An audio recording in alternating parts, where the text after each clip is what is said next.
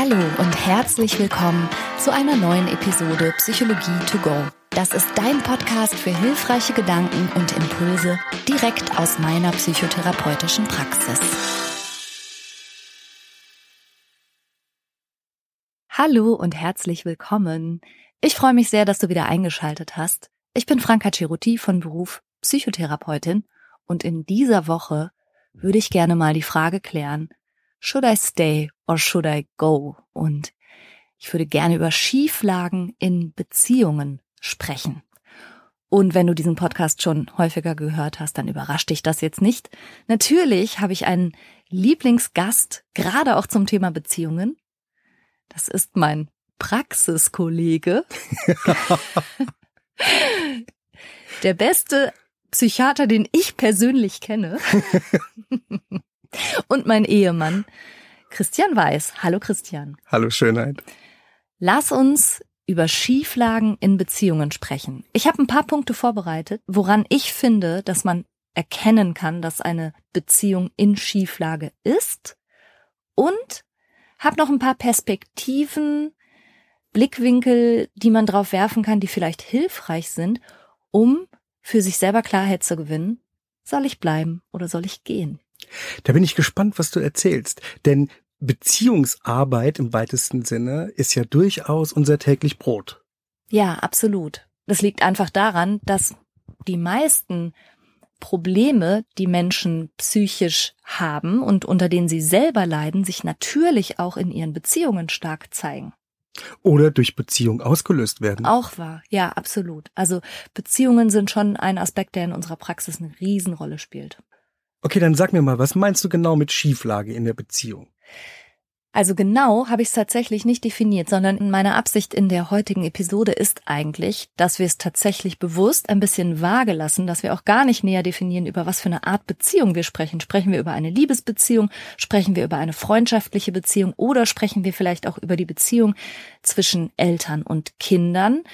Und auch den Begriff Schieflage kann ja jeder und jede Zuhörerin für sich selber ein bisschen definieren, aber ich habe natürlich eben Merkmale mitgebracht, woran ich denke, dass man diese Schieflagen erkennen kann. Alle drei Beziehungen, die du gerade aufgezählt hast, haben eins gemeinsam.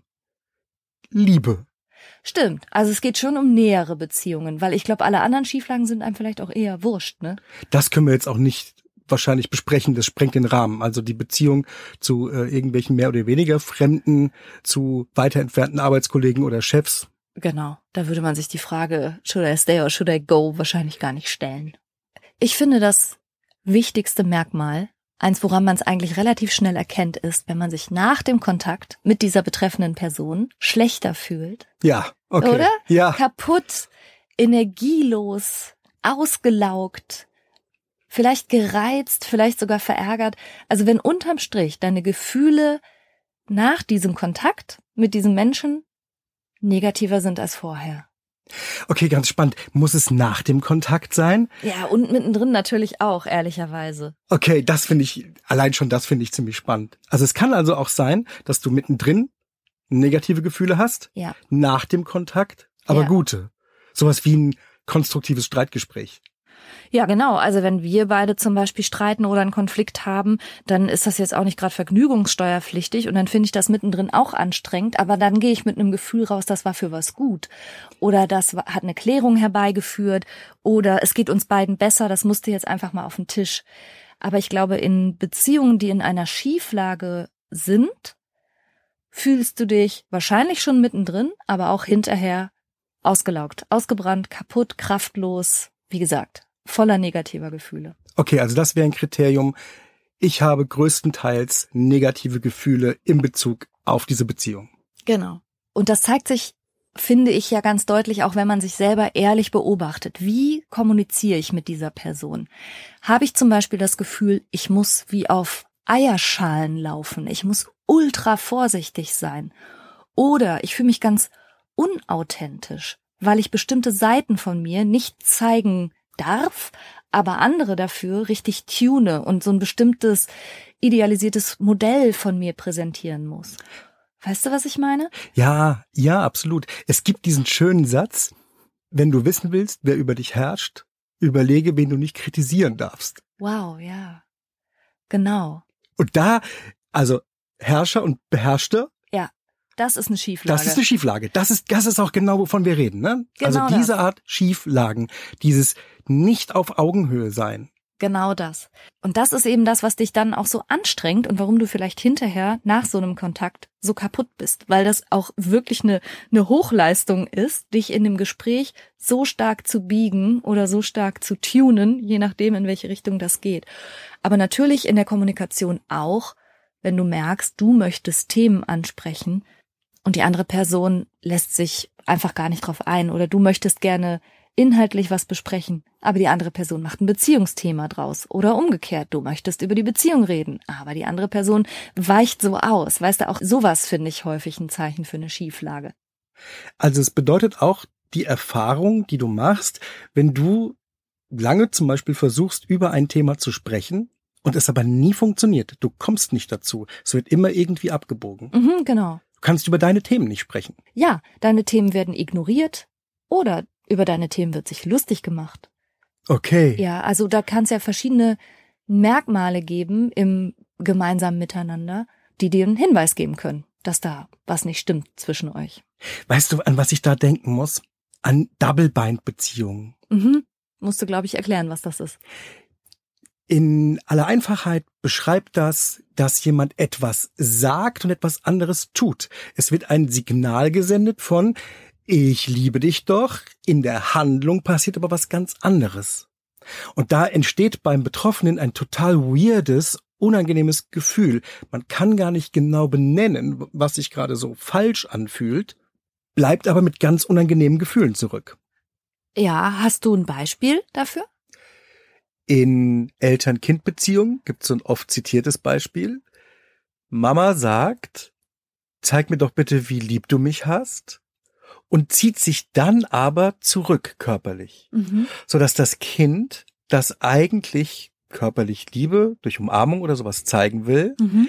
die nonverbale Botschaft bekommt, lass mich in Ruhe. Das gibt's aber zwischen Erwachsenen auch in Beziehungen, oder? Absolut, Ja. absolut. Ja, typischerweise, mach bitte, was du möchtest, äh, sei frei, fühl dich nicht von mir irgendwie bedrängt. Aber wenn du heute Abend weggehst, dann bin ich sehr traurig. Oh wei. Ja, stimmt.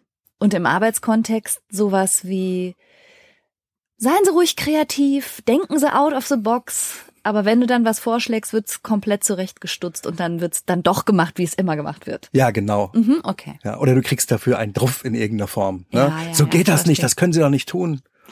Ich habe mal den Ratschlag gehört, jetzt vor allen Dingen bezogen auf partnerschaftliche Beziehungen oder Freundschaften unter erwachsenen Menschen. Achte mehr auf das, was jemand tut, als auf das, was jemand sagt. Was hältst du davon? Relativ viel, über die Dauer der Zeit auf jeden Mhm. Fall viel. Ja, ich finde auch, da ist sehr viel Wahres dran, weil jemand kann noch so viel sagen und du möchtest es vielleicht glauben. Wenn die Handlungen aber dagegen sprechen und das konkrete Verhalten dir gegenüber oder in eurer Beziehung dagegen spricht, dann würde ich das als Botschaft auch ernst nehmen. Ja. Dann stellen sich Worte als Worthülsen Ja, heraus. genau so ist es. Ja. Kommen wir zum nächsten Hinweis darauf, dass die Beziehung vielleicht in Unwucht ist. Und das wäre die gegenseitige Wertschätzung. Ist sie wirklich gegenseitig? Das ist spannend. Und es ist auch gar nicht so leicht rauszukriegen, ob tatsächlich nicht gegenseitige Wertschätzung vorliegt oder ob ich es mir nur einbilde, dass es nicht stimmt. Ja, also ganz krass. Ich hatte jetzt vor meinem inneren Auge, ich weiß nicht, ob das bei dir in der Schule damals auch so war, da gab es so ein paar Kinder oder Jugendliche, die waren so die Stars. Und dann hatten die ihren Hofstaat und ihr Gefolge. Oh ja, durchaus. Ja, ja, solche ja. Beziehungen, da würde ich sagen, da ist ja schon von außen erkennbar, dass da die Wertschätzung nicht in die gleiche Richtung geht oder nicht gleich verteilt ist, sondern einer mehr Wertschätzung erhält, als er zurückgibt. Aber was du gerade sagst, ist, manchmal vertut man sich auch. Und das finde ich interessant. Denn wir hatten ja schon öfter auch mal Paare in der Paarberatung, wo beide das Gefühl hatten, ich werde nicht gesehen, ich werde nicht geschätzt, mein Investment in Anführungsstrichen in die Beziehung wird gar nicht anerkannt, weil die beiden ganz verschiedene Sprachen hatten, um auszudrücken, wie sehr sie den anderen schätzen. Absolut. Das kommt recht häufig vor. Ja. Tatsächlich. Und es ist ein bisschen eine Daueraufgabe in Mhm. Beziehungen oder zumindest am Anfang von Beziehungen, dass man sich darauf verständigt, was denn was bedeutet. Also wie ich meine Wertschätzung ausdrücke Mhm. und wie du das verstehst. Ja. Also wieder ein bisschen ein Kommunikationsproblem. Genau. Aber wenn man das raus hat, Ja. dann kann es ungleich verteilt sein. Und vor allen Dingen in den nahen Beziehungen, über die wir ja sprechen, ist es total problematisch, wenn es ungleich verteilt ist. Okay, das heißt, da muss man ein bisschen vorsichtig sein. Sich nicht ausreichend gewertschätzt zu fühlen, bedeutet nicht automatisch, dass man tatsächlich nicht gewertschätzt wird. Vielleicht versteht man nur die Sprache der anderen Person nicht so richtig. Da gibt es doch diese Sprachen der Liebe. Ja, ich da bin ein man, Fan. Ja, ich weiß. Da kann man ja vielleicht noch mal ein bisschen drüber nachdenken. Vielleicht kommunizieren wir unsere Wertschätzung auf unterschiedlichen Kanälen. Aber es gibt natürlich auch noch ziemlich eindeutige Kennzeichen für mangelnde Wertschätzung. Zum Beispiel.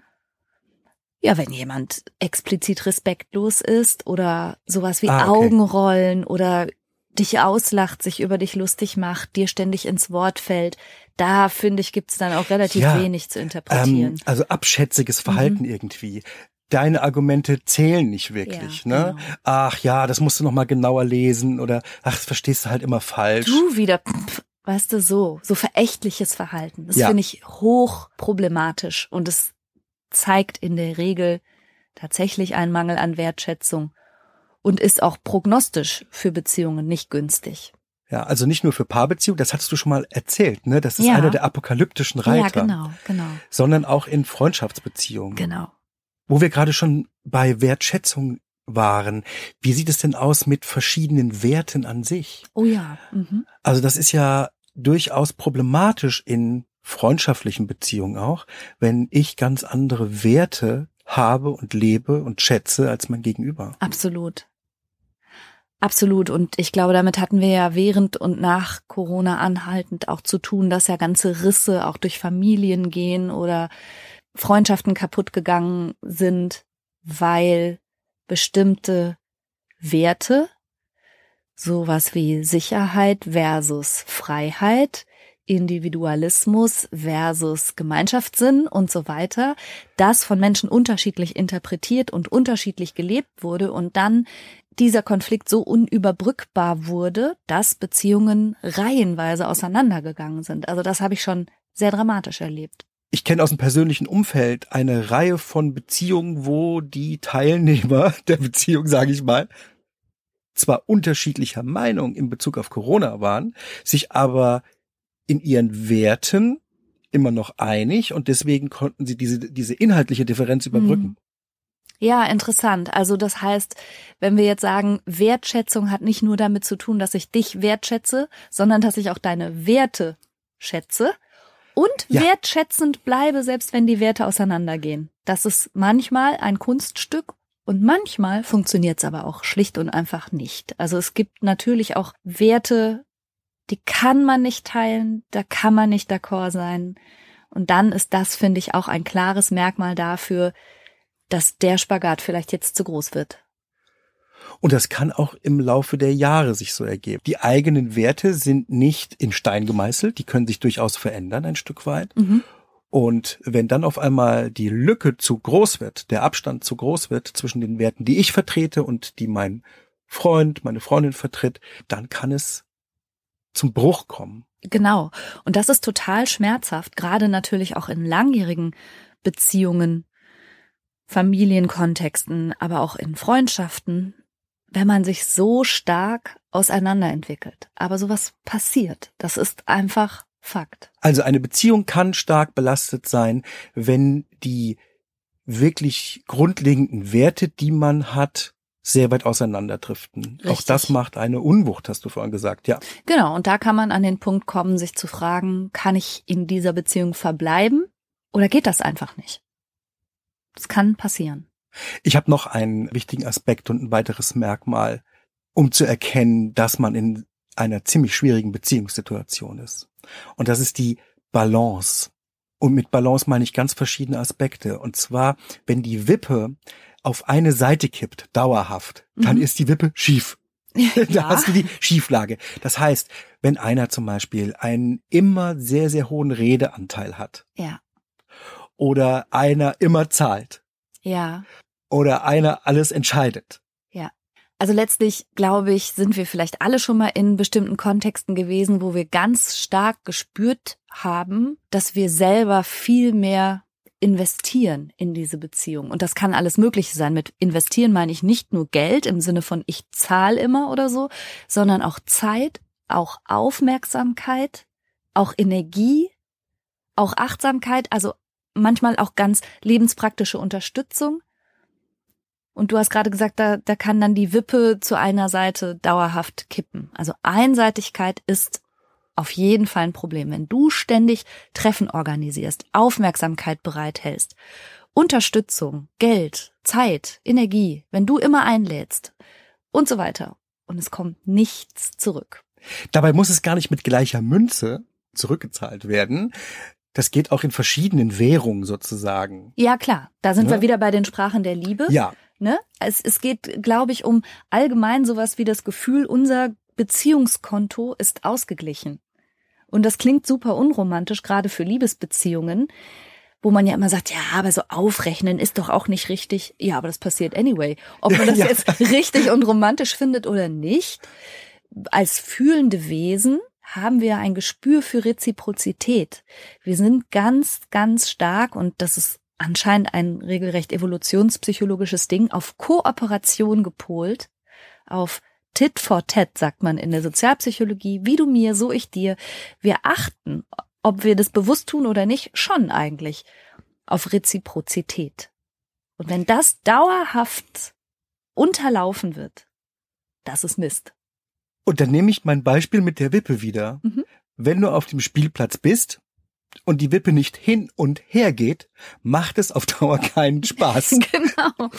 Dann Sitzt du mit dem Arsch auf dem Boden. Nicht so cool. Also Einseitigkeit ist ein klares Zeichen, da mal weiterzudenken. Und da geht's, denke ich, immer darum, wenn man sich in so einer unbequemen Position wiederfindet, Erwartungshaltungen auch zu klären. Also wer hat hier welche Erwartungen an diese Beziehung? Sind die ausgesprochen? Sind die unausgesprochen? Sind die allen Beteiligten klar? Ich habe immer so ein Beispiel im Kopf, weil mich das damals so nachhaltig irritiert hat. Da hatte ich mich mit so einer anderen Mama angefreundet. Also so, ne? Wir hatten hä- häufiger mal Kontakt, Kinder im gleichen Alter. Und plötzlich war die super sauer auf mich, richtig wütend, Ja. weil ich mich in einem drei Wochen Zeitraum nicht bei ihr gemeldet hatte und erstens war ich dran und zweitens offenbar innerhalb von drei Wochen. Ich hatte, Okay. Oh. Sorry, aber ich wusste von dieser Erwartungshaltung nichts. In meiner Welt gibt es solche Regeln auch nicht, dass man immer abwechselnd sich anrufen muss, außer man verabredet das. Oder man hat sich so miteinander eingegroovt. Aber weißt du, was ich meine? Also ich war, ich war völlig irritiert, dass es offenbar Regeln gibt, gegen die ich so hart verstoßen habe, dass sie so wütend war. Aber sie fühlte halt ihre Erwartungshaltung an unsere anbahnende Freundschaft völlig unterlaufen. Das kann ich sogar richtig nachvollziehen und es tut mir auch leid. Also das Gefühl, man hat jetzt hier eine gute Beziehung laufen, egal ob als Paar oder die sich gerade anbahnt zum Beispiel Ja, Äh, oder eine freundschaftliche Beziehung. Und in einem selbst hat sich schon diese Erwartungshaltung eben aufgebaut, was jetzt kommen müsste und Ja. wie das jetzt weitergeht. Ja. Und dann wird die so enttäuscht. Das ist auch wieder, ich bleib nochmal bei dem Wort Schieflage, ne? Mhm. Da ist es eben schräg. Da rollt irgendwas runter, den Bach runter. ich vergiss das. Ja, also ne, Erwartungshaltung zu klären und manchmal auch explizit zu klären, kann eine gute Idee sein, weil für mich ist das ja dann auch sozusagen bergab gegangen, weil ich dachte, hä, ich wusste hiervon gar nichts und ich möchte mich hier jetzt auch nicht so anpflaumen lassen und in meinem Leben sind drei Wochen ein Wimpernschlag, entschuldige mal, wusste nicht, dass ich mich jetzt hätte melden müssen. War nicht bös gemeint von mir. Nein, ist ein Missverständnis, hat aber klar gemacht, dass die Beziehung nicht gleich gesehen wurde. Ja, und hat auch ehrlich dazu geführt, dass wir dann halt doch keine engeren Freundinnen geworden sind, weil offensichtlich unsere Erwartungshaltungen an diese Beziehung ziemlich auseinandergingen und ich jetzt auch ehrlich gesagt nicht bereit war, so eine Verpflichtung jetzt einzugehen. Ich, mich könnte jetzt schon extrapolieren und sagen, ihr hattet nicht die gleichen Werte. Sehr wahr. Ja, ne? Ja, ist so. Ich habe noch einen Punkt, wo sehr viele Menschen ans Grübeln kommen. Soll ich bleiben oder soll ich gehen? Und das sind Vertrauensbrüche. Oh ja, okay. Vertrauensbruch ist immer mit Schmerz verbunden. Denn man hat ja Vertrauen aufgebaut für gewöhnlich oder geschenkt und macht sich damit immer ein Stück weit auf. Ja. Ja. Und ein Stück weit verletzlich. Mhm. Und wenn Vertrauen enttäuscht oder gebrochen wird, dann trifft das immer gleich auf mehreren Ebenen. Wie meinst du das? Na, der Fakt an sich, sei es eine Lüge oder ein Betrug, das findet man schon immer schlimm, da passiert was Unangenehmes und gleichzeitig zeigt es einem, dass man sich selber geirrt hat. Das ist nochmal so eine Art Enttäuschung. Enttäuschung, ja, es ist eine, eine, es bedeutet gleichzeitig, dass offensichtlich ich einen Fehler gemacht habe. Ja, da schwingt vieles mit. Also wenn Vertrauen missbraucht wird, wie du sagst, also es ist eine Enttäuschung, man ist desillusioniert, weil man sich vielleicht eine andere Illusion oder Vorstellung von dieser Beziehung gemacht hatte, auch von der Vertrauenswürdigkeit der Person. Aber oft fühlt man sich ja auch bloßgestellt oder gedemütigt. Gedemütigt. Dadurch, ja. Also je nachdem, über welches Ausmaß an Vertrauensbruch wir sprechen, kann das schon sehr tief gehen. Und die Frage, die man sich stellen kann, ist dann immer, sieht die andere Person das? Ist sie bereit, daran zu arbeiten, das Vertrauen wiederherzustellen? Ist sie es wert, dass man ihr das Vertrauen neu schenkt? Ich finde es wichtig zu schauen, wie geht die andere Person damit um? Ist es, ist sie damit, Riesen, ja, das ja, macht einen Riesenunterschied, ne? Genau. Ist sie damit Lachs, findet sie, du übertreibst, dann haben wir vielleicht hier wieder einen, einen Wertekonflikt, dann geht das vielleicht sowieso ganz grundsätzlich nicht gut zusammen. Aber wenn der nicht besteht, ist es tatsächlicherweise ein, in Anführungszeichen, echter Vertrauensbruch. Ja, ein Bruch braucht halt Zeit, wieder zu heilen.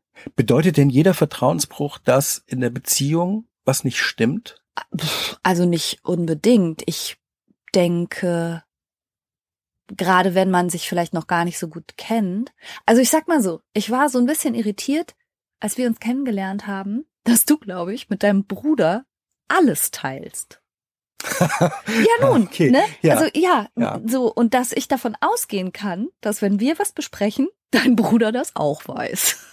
Das ist okay. Ich weiß das inzwischen und ich kenne ja deinen Bruder inzwischen auch. Na, wenn du mir nicht, es sei denn, du würdest mir es jetzt explizit sagen. Ja, aber da gibt's ja hier, da gibt's bei Instagram ganz viele Videos, wo Leute sich so lustig machen und sagen, bitte erzähl's keinem. So, nee, niemandem. Außer meiner Schwester.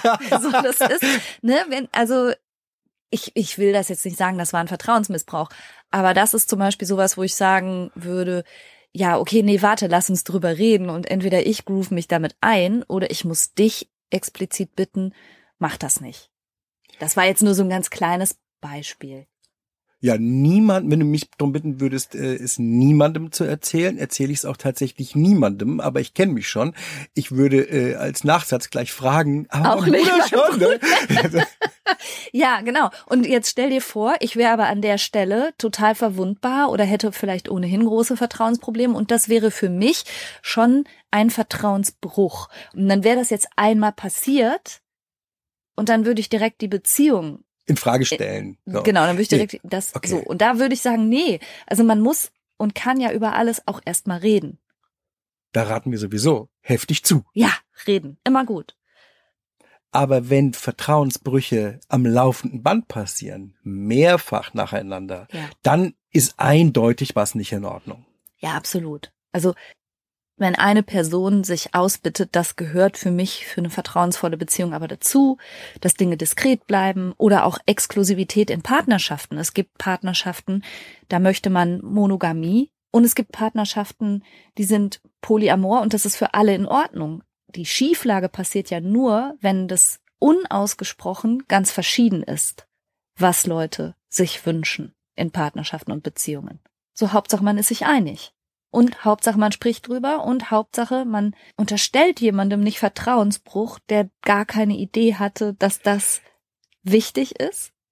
Und Hauptsache man macht nicht etwas nochmal und nochmal und nochmal, von dem man weiß, dass es den anderen zutiefst verletzt. Und klar kann man auch an den Punkt kommen zu sagen, nee, wir sind hier so verschieden, das passt nicht. Also kurz zusammengefasst, wiederholter Vertrauensmissbrauch ist ein Merkmal, dass in der Beziehung was hart nicht stimmt. Genau. Ja, und dann gibt's natürlich auch noch ziemlich deutliche, sehr krasse Hinweise auf eine erhebliche Schieflage in Beziehungen. Und das ist alles, was im Moment so unter diesem Schlagwort toxisches Verhalten kursiert. Okay. Also damit meine ich alles sowas wie Gaslighting oder natürlich alles, was mit Gewalt, Missbrauch, Unterdrückung, ausgeübter Kontrolle und sowas zu tun hat. Also so wirklich, wirklich dysfunktionales Verhalten in Partnerschaften. Darf ich da noch mal einen ganz kurzen Exkurs machen, weil ich bin nicht so happy mit dem Wort toxisch. Das Wort toxisch wird von professionellen Therapeutinnen und Therapeutinnen äh, nicht genutzt. Und wenn ich jetzt mal als Mediziner sprechen darf, ein Toxin ist ein Gift. Und es gibt zwei Möglichkeiten, die mir spontan einfallen, wie was giftig sein kann. Entweder, und das hat Paracelsus gesagt, nichts ist ohne Gift, allein die Dosis macht, ob etwas ein Gift ist. Ja, gibt zum Beispiel Gift von der Klapperschlange, das tödlich ist, aber in der richtigen Dosierung und ganz, ganz wenig ist es gut gegen Bluthochdruck. Oder ne? digitales, ne? ne? Ja, digitales, giftig, mhm. also vom Fingerhut äh, das Gift. Das ja. kann in besonderen Umständen in ganz kleiner Dosis gut sein für Herzrhythmusstörungen. Ja. Also, wenn ich das jetzt übertrage auf menschliches Verhalten, dann ist ein zu viel von irgendeiner besonderen Verhaltensweise häufig irgendwie giftig, schädlich, unangenehm. Mhm. Okay? Dann könnte man das schon als toxisch bezeichnen. Und die zweite Möglichkeit, wenn man zwei eigentlich ungefährliche chemische Stoffe miteinander mischt, werden die gerne giftig. Mhm. Oder können die giftig werden. Und übertragen auf menschliche Beziehungen. Kann jemand ein netter, guter Mensch sein, der mit jedem klarkommt und der andere auch ein netter, guter Mensch. In der Kombination von diesen beiden speziellen Menschen mit ihren speziellen Eigenschaften wird es aber eine hochkonfliktreiche, streitbare Beziehung. Ja. Und dann wird die Beziehung toxisch von mir aus. Wir bevorzugen eigentlich so Begriffe wie vielleicht dysfunktional. Ja, aber mein Gott, ich, also ich verstehe ja schon, was Leute auch damit meinen, wenn sie sagen, ich bin in einer toxischen Beziehung. Okay, dann ja, weiß ich, ja. worauf die Person anspielt. Das ist schon okay. Okay. Ja, okay, aber wir können uns wenigstens darauf einigen, dass Menschen als toxisch zu bezeichnen keine gute Idee ist und das machen wir auch nicht im professionellen Kontext. Nee, das machen wir nicht. Gut. Aber es gibt schädliches Verhalten und ja. Verhalten, was eine Beziehung dauerhaft beschädigt. Absolut. Ständiges Kritisieren beispielsweise, wenn der eine den anderen die ganze Zeit kritisiert. Genau, oder verhöhnt oder verächtlich mit der Person umgeht. Oder ständig zu manipulieren versucht. Oder zu kontrollieren. Ja, harte Eifersucht zum Beispiel. Ja jetzt wo du sagst, ist für Beziehungen Gift. Und witzig, nicht nur für Liebesbeziehungen. Das gibt's auch in Freundschaften. Stimmt, ja. Über Eifersucht habe ich schon mal eine Podcast-Folge gemacht, übrigens auch über Gaslighting. Also das sind ja so die deutlichsten Merkmale überhaupt und die, wo auch wirklich ein erheblicher Leidensdruck entstehen kann in Beziehungen. Ja, die kann man gut isoliert benennen. Mhm. Ne? Ja, also should I stay or should I go? Wir sprechen über Merkmale dass eine Beziehung, und das kann eine Liebesbeziehung oder eine Freundschaft oder auch eine Eltern-Kind-Beziehung sein, nicht auf Augenhöhe ist.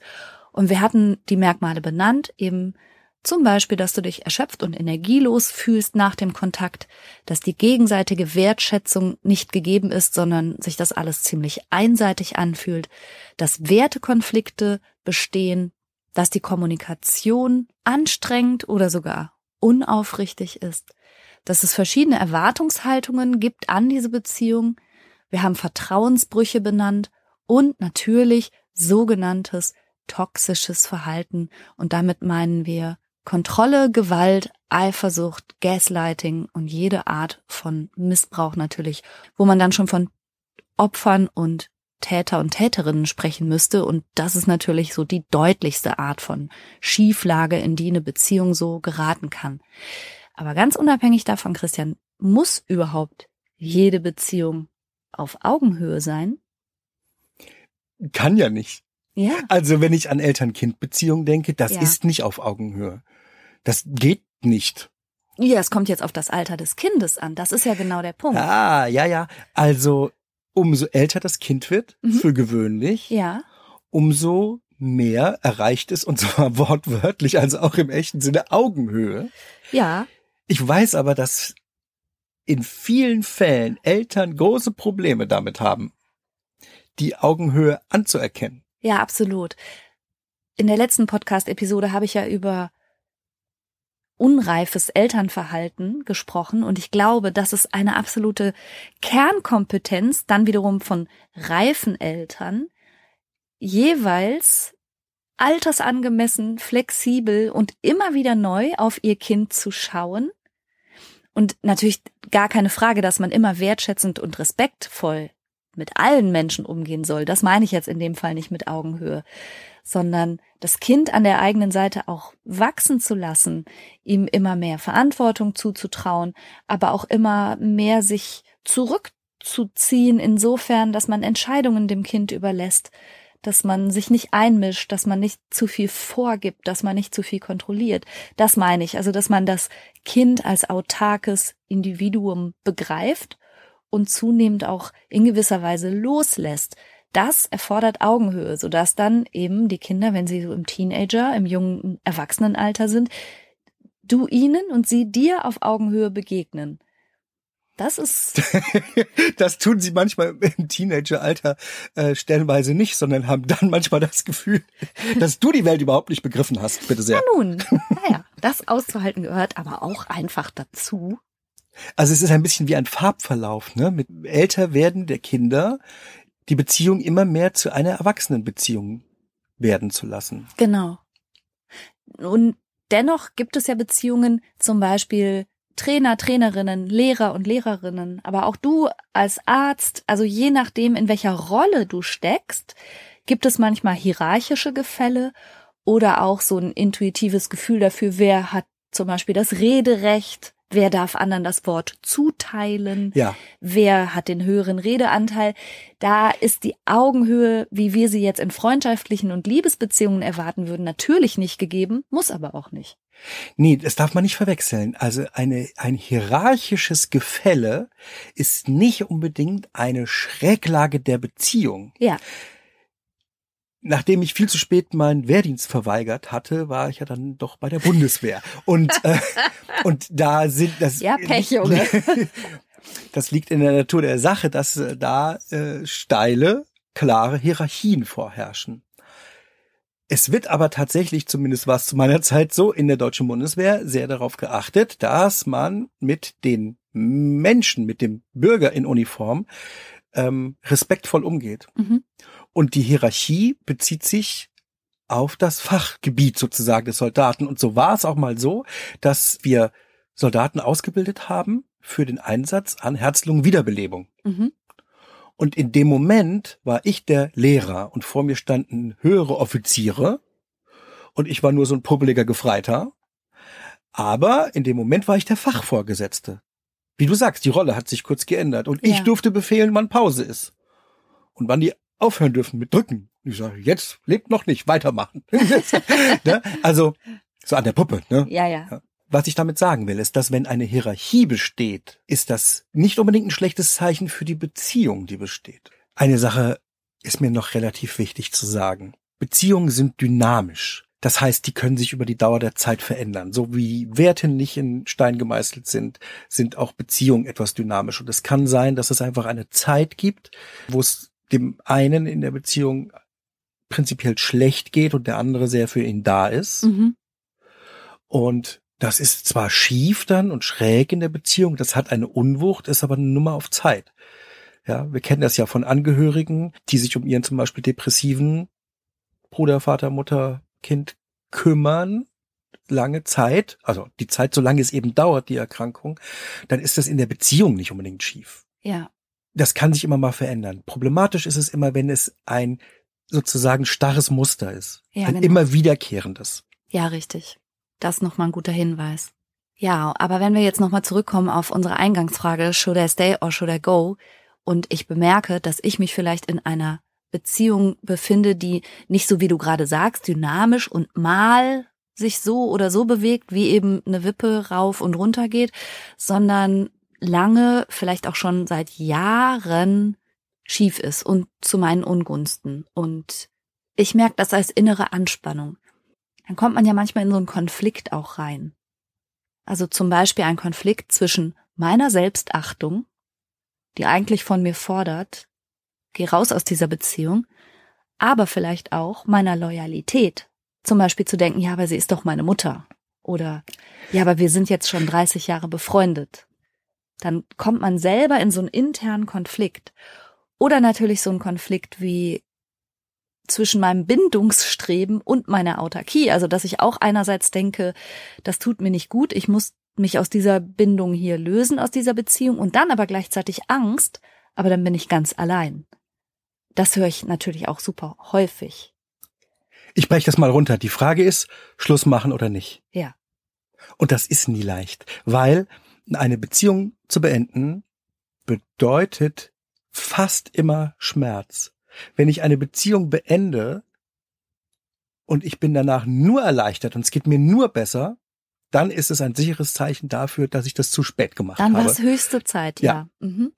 Ganz grundsätzlich ist es ja so ein bisschen ein therapeutischer Grundsatz, dass wir häufig sagen, aus so einer aus so einem Affekt heraus oder aus einer akuten Emotionalität heraus besser keine Entscheidungen zu treffen. So, das heißt, die therapeutische Empfehlung wäre, erstmal aus dem Affekt vielleicht ein bisschen rauskommen, ein bisschen runterkochen und diesen inneren Spannungszustand, auch diesen Zustand, diesen Konflikt, den man in seinem eigenen Inneren erlebt und äh, die Angst, die man vielleicht hat, auch den Schmerz, den man sich oder vielleicht auch der anderen Person nicht zufügen will und so, das durchaus eine Weile abzuwägen und damit durchaus sich ein bisschen Zeit zu lassen, oder? Ja, ich würde bei, sagen wir mal, gewachsenen oder wertvollen Beziehungen nichts übers Knie brechen. Man soll sich schon Gedanken machen. Keine, keine Schnellschüsse, würde ich eher abraten. Ich habe drei Gedankengänge, die ich dafür hilfreich finde, wie man sich da eine Entscheidung annähern kann. Bitte? Ja, also die eine Perspektive und den Blickwinkel, den man mal einnehmen kann auf die Beziehung, mit der man gerade hadert, ist eine ganz langfristige Perspektive. Also, dass du dich in deiner Vorstellung wirklich sowas wie ans Ende deines Lebens beamst und von dort aus zurückschaust auf das Leben. Aha. Also du als hoffentlich sehr alter Mensch schaust zurück auf das Leben und auch auf die Beziehungen, die du gehabt haben wirst in diesem Leben. Was wird dieser älteste Anteil von dir dir zum Beispiel zu dieser speziellen Beziehung sagen? Wird er sagen, zieh's durch? Wird er sagen, wird schon wieder?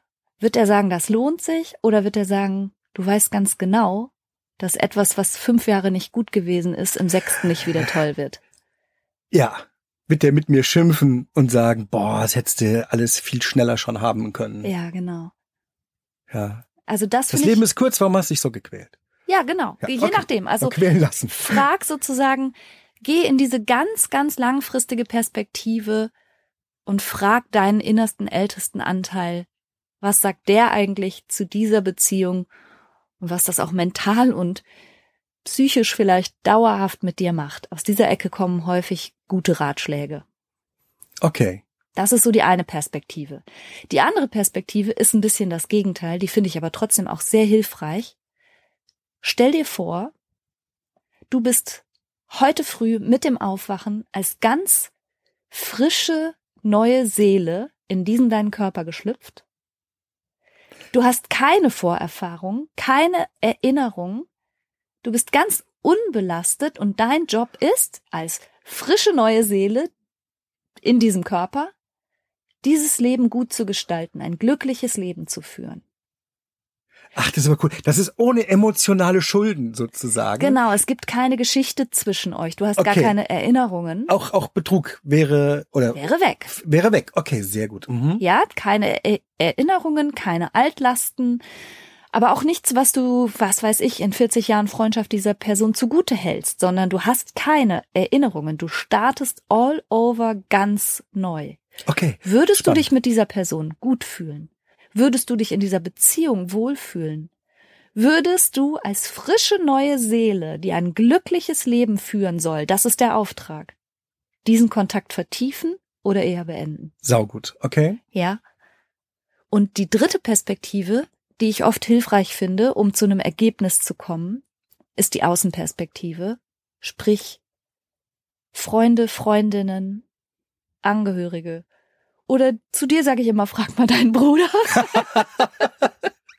ja, nun, weil Menschen, die einen gut kennen, die einem wohlgesonnen sind, wenn man ganz ehrlich ist und hegt sich mit welcher Art auch immer Trennungsgedanken, ob sich das auf Beziehungen oder Freundschaften bezieht. Ganz oft haben andere Menschen einem schon Signale gegeben. Manchmal ist einem das auch nicht angenehm, manchmal möchte man das nicht hören. Mhm. Aber ganz oft haben die schon häufiger mal durchblicken lassen, dass sie diese Beziehung kritisch sehen, dass sie eine Schieflage wahrnehmen, dass sie finden, dass man ausgenutzt oder schlecht behandelt wird. Man will das oft nicht hören, wenn man noch so auf dem Trip ist, das durchziehen zu wollen. Oder man unterstellt den Angehörigen zum Beispiel eigene Interessen. Ja. Du willst bloß nicht, dass ich mich mit dem abgebe, weil du mich für dich haben willst. Ja, kann So, ja, ja. auch sein, kann, Kann ja auch sein, sein. ja. Aber wohlmeinende Außenstehende explizit und ehrlich mal um ihre Meinung zu bitten, das kann einem auch ein bisschen zur Entscheidungsfindung helfen. Finde ich super. Ich hätte noch einen hinzuzufügen. Mhm. Wenn du einen Sohn oder eine Tochter hast, oder wenn du nicht hast, stell dir intensiv vor, es wäre so. Mhm. Würdest du deiner Tochter raten und wünschen, diese Freundschaft oder diese Liebesbeziehung zu führen? Würdest du für Mhm. deine Tochter wünschen, dass sie diese deine Beziehung mit jemandem hat? Oder würdest du sagen, ne, lieber nicht? Mhm, mhm. Guter Hinweis. Ja. sehr guter Hinweis. Also letztlich, wenn man sich mit Gedanken trägt, to go, dann kann man sich fragen, ob ich tatsächlich an der aktuellen Beziehung, wie sie jetzt gerade ist, im Hier und Jetzt hänge oder an den schönen Erinnerungen, die wir vielleicht miteinander teilen, die aber schon lange so nicht mehr sind. Oder hänge ich vielleicht an dieser Beziehung, weil ich ein gewisses Potenzial drin sehe, weil ich immer noch hoffe, wenn die Person sich so und so verändert oder wenn das und das eintritt, dann wird's gut werden. Also quasi im Konjunktiv diese Beziehung noch gut zu finden. Kann man ja machen, aber dann würde ich mir wenigstens einen nicht so weit entfernten Zeitpunkt setzen. Ja, Einen festen, genau. ne? Mhm. Und wenn es dann nicht so ist, dann eben nicht. Genau. Bevor man hart abbricht, übrigens, raten wir eigentlich immer dazu, das Gespräch zu suchen. Ja, absolut. Ne? Also ja, bevor, Ja. bevor äh, man eine Beziehung gar nicht mehr hat, kann man ja auch in harten Konflikt gehen.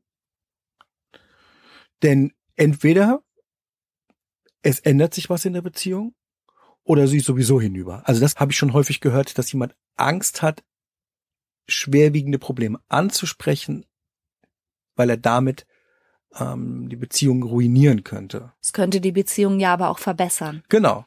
Deswegen. Aber wenn sie, wenn sie sonst sowieso ruiniert wäre. Mhm. Ja. Also, ich plädiere auch dafür, dem Gegenüber ein bisschen eine Chance vielleicht zu geben, Ja, noch was zu ändern. Nicht aus heiterem Himmel ja, gleich mit allem Schluss zu machen und zu brechen. Sondern eine Chance geben, wäre schon nett. ja, absolut. Und wenn wir jetzt nicht über partnerschaftliche Liebesbeziehungen sprechen, sondern über Freundschaften, dann kann man das natürlich auch machen in so einer Art, wir machen Schlussgespräch. Das ist selten, ne? gibt's aber. Ja, aber da hilft es ja auch manchmal, sich einfach zu distanzieren, oder? Kann sein, dass eine Freundschaft dann einfach ausfadet. Das geht bei Liebesbeziehungen nicht so gut, dass es ausfadet. Nee, eher Nur ganz langsam. Bei Freundschaften ist das durchaus möglich. Ich finde das sogar gar nicht so schlecht. Also das habe ich schon auch in meinem eigenen Leben erlebt, dass Freundschaften mal näher und enger und dann wieder distanzierter und weiter weg waren, auch je nach Lebensphase und je nachdem, was einen so umtreibt, gerade weil ja, wie du schon gesagt hast, auch Werte sich verändern können, auch Aufträge im Leben oder Rollen, die man einnimmt. Ich bin ja nun mal vergleichsweise früh Mutter geworden, Freundin von mir aber eben buchstäblich Jahrzehnte später, so dass wir manchmal auch nicht die gleichen Themen und nicht die gleichen ja. Aufträge hatten. Und dann finde ich das auch okay, wenn man einfach das so ein bisschen loser werden lässt, aber ohne Schlussmachgespräch. Ist auch nicht nötig immer. Das ist ja wie Freundschaften sich beenden. Das bedeutet ja nicht, dass es sich um eine Beziehung handelt, die für einen der beiden sehr schmerzhaft ist. Ja, stimmt. Es gibt eine Studie von Terry Conley, die hat herausgefunden, dass das Ende von Freundschaften genauso schmerzhaft sein kann wie das Ende von romantischen Beziehungen. Das stimmt, das habe ich auch schon erlebt. Ja, glaube ich. Und eine Sache fürchte ich, muss ich auch noch erwähnen. Wenn man sich tatsächlich zum Abbruch einer Beziehung entschließt, bedeutet es für gewöhnlich nicht, dass es einem danach gut geht. Nee, jedenfalls nicht sofort, gar nicht. Nein, sondern es bedeutet meistens nur, dass man von einem sehr schlechten Gefühlsniveau, ich sage jetzt mal für die Mathematiker, minus acht, ja. runterkommt auf ein Niveau von von mir aus minus vier oder minus fünf. Der Trennungsschmerz, ähm, der kommt trotzdem. Und man hat ja eine Beziehung lange Zeit gehabt, weil durchaus positive, immer noch irgendwelche positiven Aspekte dabei waren. Die gehen verloren. Das stimmt. Und das tut einem auch weh. Das stimmt, aber weil du sagst, eine Trennung fühlt sich nicht unmittelbar gut an, finde ich ja diese langfristige Perspektive gut. Also, wie gesagt, von deinem Ende deines Lebens zurückzuschauen ja. und dann auch zu verstehen, das wird wehtun. Jede Trennung tut weh. Einfach jede, eigentlich egal wie schlecht die Beziehung war. Das ist ein bisschen verrückt, aber so ist es. Es wird sich erstmal nicht sofort super anfühlen. Also, mein Bild, das ich dafür gerne heranziehe, ist ja, dass man in Beziehungen ein Stück weit miteinander verwächst. Und wenn man diese Verbindung, das Zusammengewachsene irgendwie kappt, fühlt es sich immer etwas an wie amputiert und es ist dann auch eine Wunde. Ja. Und die ist mal größer und mal kleiner. Ja. Und wenn dir sozusagen ein, ein Bein fehlt, dann kannst du auch nicht gut laufen. Ja, ne? Also dann ist dein Leben und die Wunde durch das ist Fehlen groß. behindert, ja. ja, und die Wunde ist groß. Selbst ein Papercut kann schon ganz schön wehtun. Oh ja, so, oh ja. So. Oh ja. Von daher verstehe ich auch, warum viele Leute sehr, sehr, sehr zögerlich sind, Beziehungen zu beenden, selbst wenn sie genau wissen, dass es eine totale Schieflage gibt, dass die Beziehung ihnen nicht gut tut, dass sie vielleicht ausgenutzt werden und sich in dieser Beziehung viel kleiner fühlen und gar nicht gut. Und trotzdem scheuen viele Menschen diesen vielleicht auch wichtigen Schritt der Trennung. Wenn man also herausbekommen hat, dass eine Beziehung nicht gut läuft, braucht es den Entschluss zu einer Handlung. Sei es das Gespräch zu suchen, radikal etwas zu ändern oder die Beziehung zu beenden. Mhm. Man soll sich's nicht leicht machen, aber die Entscheidung muss getroffen werden. Sonst ist es ein Leiden auf ewig. Stimmt. Und dafür hilft die langfristige Perspektive, die Perspektive der neuen frischen Seele, die erst seit heute im Spiel ist, und manchmal die Außenperspektive. Und last but not least, die würde ich es meinem Kind wünschen, Perspektive. Oh ja, richtig. Wir freuen uns, wenn wir darüber vielleicht noch ein bisschen ins Gespräch kommen können. Wie immer machen wir auf Instagram wenigstens einen Post zum Thema und vielleicht fällt dir als Zuhörerin oder Zuhörer ja auch noch was ein, was bei der Frage Should I stay or should I go richtig hilfreich sein könnte. Vielen Dank fürs Zuhören, danke für deine Zeit und bis nächsten Sonntag. Tschüss. Tschüss.